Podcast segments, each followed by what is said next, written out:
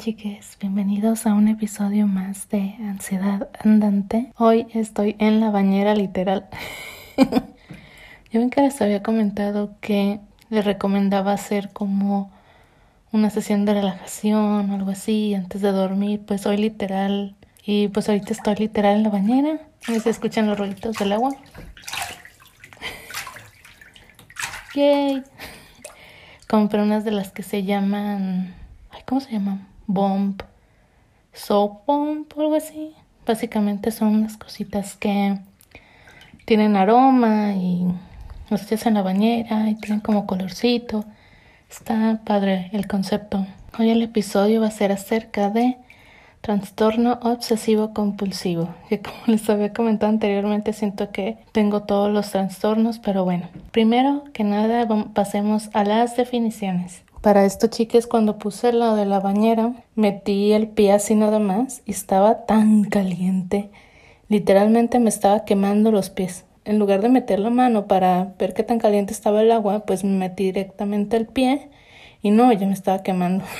Espero que el audio no se escuche tan mal porque estoy aquí justamente que no haya demasiado eco. La info es de medilineplus.gov. Trastorno obsesivo compulsivo. El trastorno obsesivo compulsivo es una afección mental que consiste en presentar pensamientos, obsesiones y rituales una y otra vez. Estos interfieren con su vida, pero no puede controlarlos ni detenerlos. ¿Qué causa el trastorno obsesivo compulsivo? No se conoce la causa. Factores como la genética, la biología cerebral y la química junto a su entorno pueden desempeñar un papel en la afección. ¿Quién está en riesgo de tener trastorno obsesivo compulsivo? En general, el trastorno obsesivo compulsivo comienza en la adolescencia o cuando se es adulto joven.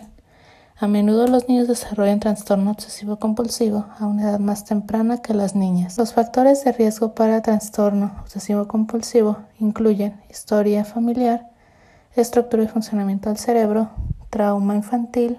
¿Cuáles son los síntomas del trastorno obsesivo compulsivo? Las obsesiones son pensamientos, impulsos o imágenes mentales que se repiten y causan ansiedad. Pueden involucrar cosas como miedo a los gérmenes y a la contaminación, miedo a perder o extraviar algo, preocupaciones por prejuicios que le pueden afectar a usted o a otros, pensamientos prohibidos no deseados que involucran sexo o religión, pensamientos agresivos hacia usted hacia otros. Necesitar que algunas cosas estén alineadas de forma exacta o dispuestas de una manera peculiar y precisa. Las compulsiones son comportamientos que usted siente que debe hacer una y otra vez para tratar de reducir su ansiedad o detener los pensamientos obsesivos compulsivos. Algunas compulsiones comunes incluyen limpieza y lavado de manos excesivo, verificar repetidamente cosas como si la puerta está cerrada, el horno está apagado. Contar compulsivamente, ordenar y organizar las cosas de una manera particular y precisa. Algunas personas con trastorno obsesivo compulsivo tienen un síndrome de Tourette o un trastorno de tics. Los tics son espasmos, movimientos o sonidos repentinos que las personas hacen repetidamente. Las personas con tics no pueden evitar que su cuerpo las haga. Y bueno, aquí cómo se diagnostica. El primer paso es hablar con su profesional de salud mental sobre sus síntomas. Y ya, bueno, chicas, está un poquito más largo el artículo, pero lo voy a dejar por ahí. Bueno, chicas, el trastorno obsesivo compulsivo creo que lo tengo desde mi adolescencia. Y al principio, pues lo que me pasa es de que comprobaba muchas veces que estuvieran bien cerradas las llaves del agua.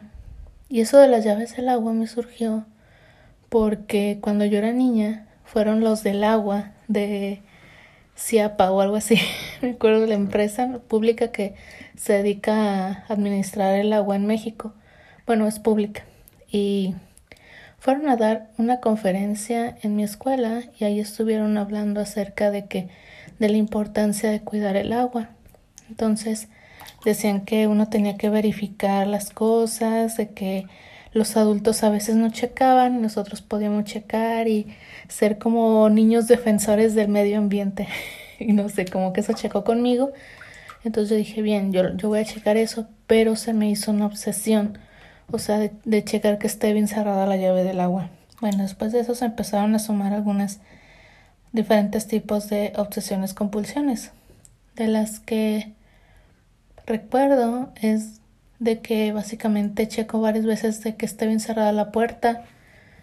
Antes tenía lo de checar que, bueno, siempre lo hago, ahora que recuerdo todavía lo hago, checar que traiga siempre mis llaves, mi cartera, mi celular, cada que salgo, ¿no? Checar varias veces que la estufa esté cerrada. Y esto creo que es el, el más fuerte que tengo porque no solo tengo que comprobar que están alineados, o sea, por alineado me refiero a que está alineado la parte de mm, que regula el si está muy caliente o muy frío, pues tiene que estar justamente alineado para saber yo que está cerrado. Y aparte de eso, me fijo en más aspectos de la estufa para asegurarme que está apagado.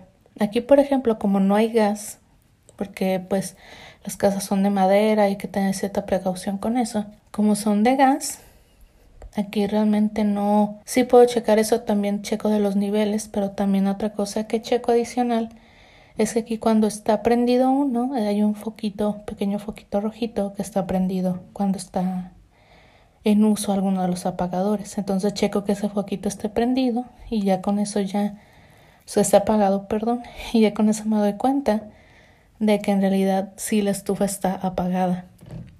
He escuchado que hay personas que también tienen eh, el mismo trastorno que yo y lo que hacen es como que ya tienen sus técnicas. Creo que lo más estresante es como que tener ese miedo de si cheque o no cheque. Y se vuelve como un pensamiento repetitivo, cheque o no cheque, y... pero es que si no cheque va a pasar algo, ¿sabe? Creo que es lo más angustiante del trastorno obsesivo compulsivo. Si no realizo esto, va a pasar esta otra consecuencia, que a lo mejor son consecuencias que están muy exageradas, ¿no? Pero es muy difícil sacar de tu mente. Bueno, una de las técnicas que yo escuché a alguien que le ayudó a calmar un poco esa sensación es tomar fotos. Entonces toma foto de que está apagado, de que todo está bien, de que si cerró la puerta. Entonces ya si tiene dudas si lo checó o no, pues básicamente va a la foto y ve la fecha en la que tomó la foto. Entonces ya eso le ayuda a poder controlar un poco eso. También hay otro de trastorno que también tengo que tiene que ver con trastorno obsesivo compulsivo que es hacia los gérmenes. Yo creo que eso mucho lo tenemos porque pues literal los gérmenes y bacterias están ahí aunque no los veamos y están presentes y no, cuando empezó lo del COVID, chicas, yo creo que a muchos les pasó lo mismo, ¿no? Que estaban desinfectando toda la limpieza y estaban desinfectando literal todo, la fruta, la verdura, los paquetes de plástico con cloro, con una exageración. Y pues bueno, después ya cuando el cabello se normalizó, pues ya me relajé con eso, ya nunca me pongo a limpiar nada. Pero sí soy consciente que, por ejemplo, el celular, el celular está como que lleno de bacterias, te lo llevas a, cuando haces del baño y estás viendo ahí cosas, entonces no sé como que el celular es de las cosas más sucias y luego lo tienes hay un lado de cuando comes estás viendo videos y yo siempre tengo ciertas precauciones así como de nunca usar esa mano para comer al mismo tiempo que estoy viendo videos y pues también tengo la compulsión de lavarme las manos repetidamente. Y ahorita recuerdo otra compulsión que es medio extraña que tengo, tiene que ver con que yo le tengo un poquito de miedo a las escaleras eléctricas. No sé cómo surgió eso, chicas, no me acuerdo. El punto es de que no le tengo miedo a las escaleras en sí, tengo miedo de que voy a pasar de un estado en el que estoy completamente detenida, que yo controlo, a un estado donde siento que la escalera controla, ¿saben? Creo que mucho de mis problemas de ansiedad tienen que ver con perder el control, ¿no? Entonces lo que yo hago es esperar a que sean tres, tres, que pasen tres, digamos, peldaños. Y ya cuento uno, dos, tres y ya me subo al que sigue. Aunque a veces lo dejo pasar más tiempo y la gente se me queda viendo porque no me subo. Ay, es horrible tener miedo a las escaleras eléctricas, chicas, no sé no se lo recomiendo. es súper vergonzoso y sobre todo porque pues soy una señora de más de 30 años, entonces así como digo, qué vergüenza me da. La cuestión, chicas, con los trastornos obsesivos compulsivos y con muchas afecciones de índole mental es que mientras no afecten tu rutina, tu vida, está bien, pues. O sea, no está, no está bien, pero al menos es algo controlable. O sea, yo siento que hasta ciertos puntos está justificable mientras no sea algo que te quite el sueño o que haga que todos los días se te haga tarde al trabajo o que no puedas dormir, o sea, o que limpies de manera compulsiva o hasta sangrar o te lave las manos hasta que están súper resecas, o sea, como que mientras no lleguen esos puntos no considero que es algo tan, tan negativo, aunque sí es algo extraño, pues para alguien que no lo padece, entender cómo se siente, ¿no?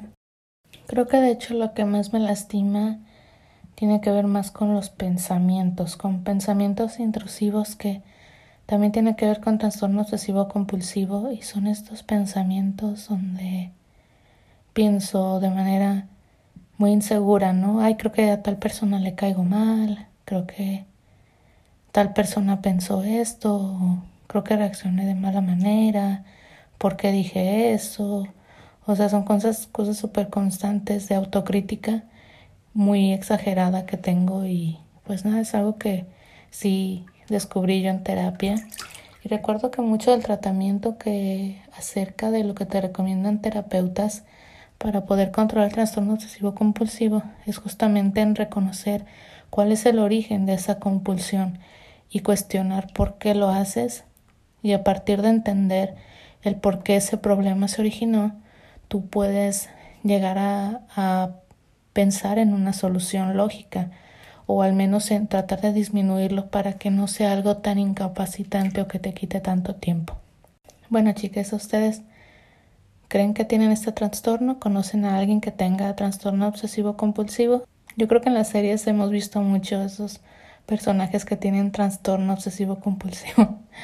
Pero bueno, chicas, también quiero comentarles algo que pasó en la semana y es que empecé a ver una youtuber nueva. Ay, ahorita no me acuerdo cómo se llama su canal.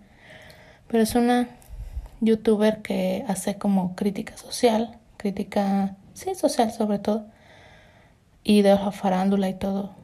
Y hace poco ella comentó algo que me dejó pensando.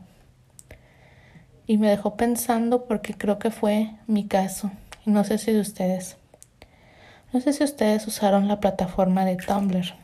Tumblr era muy famoso hace como 10 años. Pues el video que vi acerca de la chica youtuber, ella estaba hablando acerca de que ella usaba mucho Tumblr y escribía cosas muy depresivas y compartía cosas que veía ahí que tenían que ver con el mood depresivo y era como ella empezó a cuestionar en el presente que ella realmente no estaba pasando por cosas tan malas, que realmente no tenía una vida tan difícil, pero que de alguna forma esa forma de ser depresiva y esa forma de ser, ella encontraba un tipo de validación y conectaba con personas que se sentían igual y que eso la hundía cada vez más. Y básicamente ella cuestionaba eso y decía que ella podía haber sido más feliz en esa época, pero realmente estaba tan en esta cultura como de la depresión es cool, pero eso tiene un origen y ella analiza por qué se da esta situación en el contexto social que se da.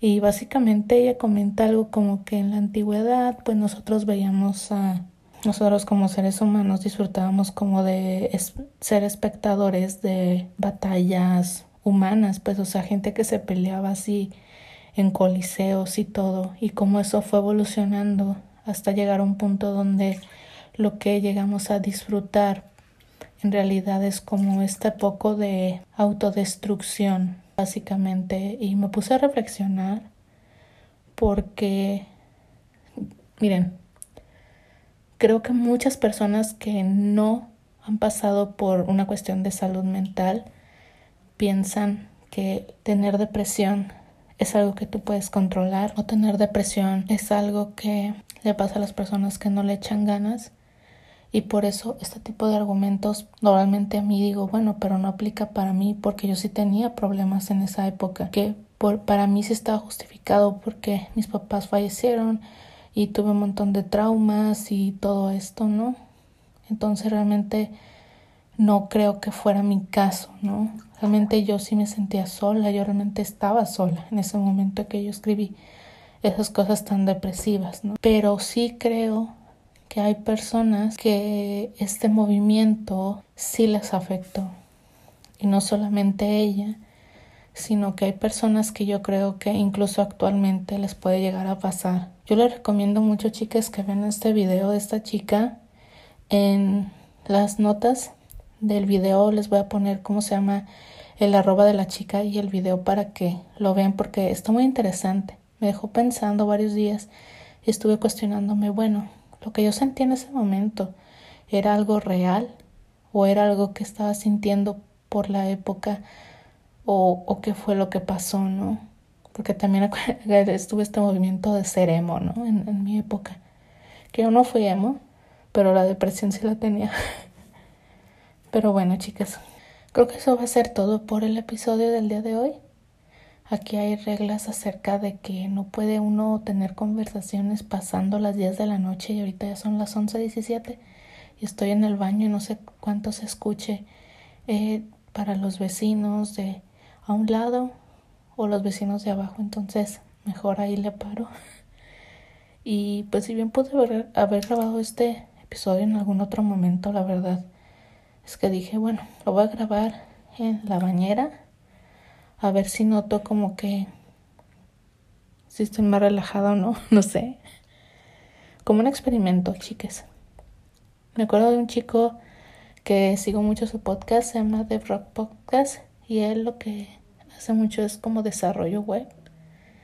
Y él muchas veces grababa sus podcasts cuando él salía a caminar o algo, y, o de viaje, y se escuchaban los ruidos de la calle, y eso me hacía genial. Y pues yo todavía no salgo aquí a, hacer lo mismo, pero me gustaría hacerlo una vez.